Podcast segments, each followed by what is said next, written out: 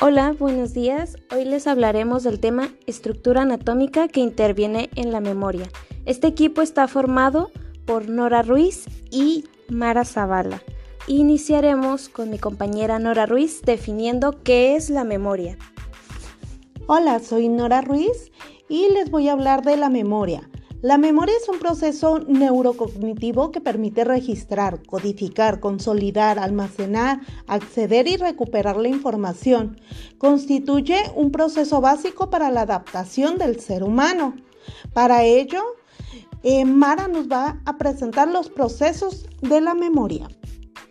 Los procesos de la memoria nos proponen que en el estudio de la memoria debe distinguirse procesos tales como la codificación, almacenamiento y recuperación. En estos intervienen el lóbulo frontal y el lóbulo parietal posterior. Y como siguiente, mi compañera Nora Ruiz les va a hablar un poco de lo que es el hipocampo.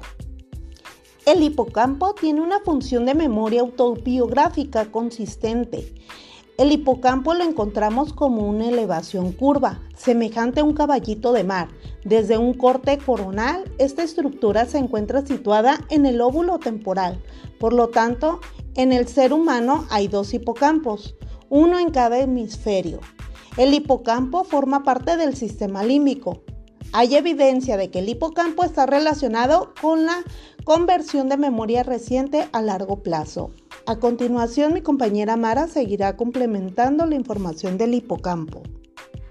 Observando pacientes con lesiones en el hipocampo que no puedan almacenar en la memoria a largo plazo, el hipocampo actúa de manera relevante en la consolidación de la memoria a largo plazo.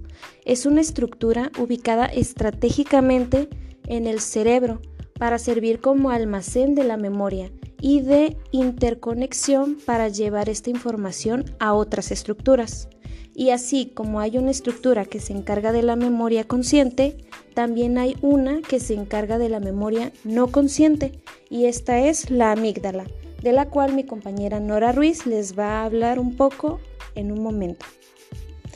Esta estructura es una masa de sustancia gris en forma de almendra, situada en la parte anterior del lóbulo temporal del cerebro, relacionada con una función de memoria emocional inconsistente, nombre que se utiliza para designar aquella estructura la cual se encuentra en la cara inferior del cerebelo, a uno y otro lado de la úvula cerebelosa la amígdala interviene en el componente emocional de la conducta y la memoria.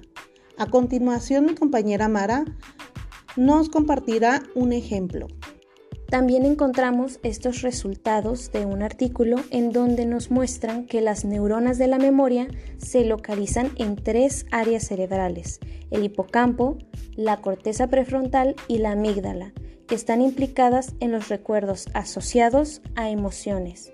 Este trata de que en los años 50 estudios llevados a cabo con Henry Molaison, paciente amnésico tras someterse a cirugía para tratar de controlar su crisis epiléptica, revelaron que la memoria a corto plazo se alberga en el hipocampo y es que a resultas de la operación en la que su hipocampo se vio seriamente dañado, Henry Molaison no pudo generar nuevos recuerdos aunque sí mantenía muchos de aquellos consolidados antes de entrar en el quirófano.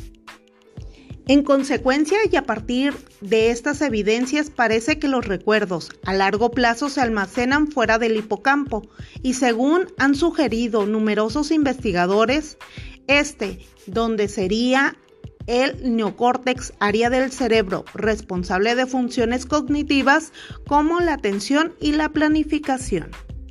Esto ha sido nuestro trabajo final de la materia de neuroanatomía, impartido por el profesor Oscar Maimó.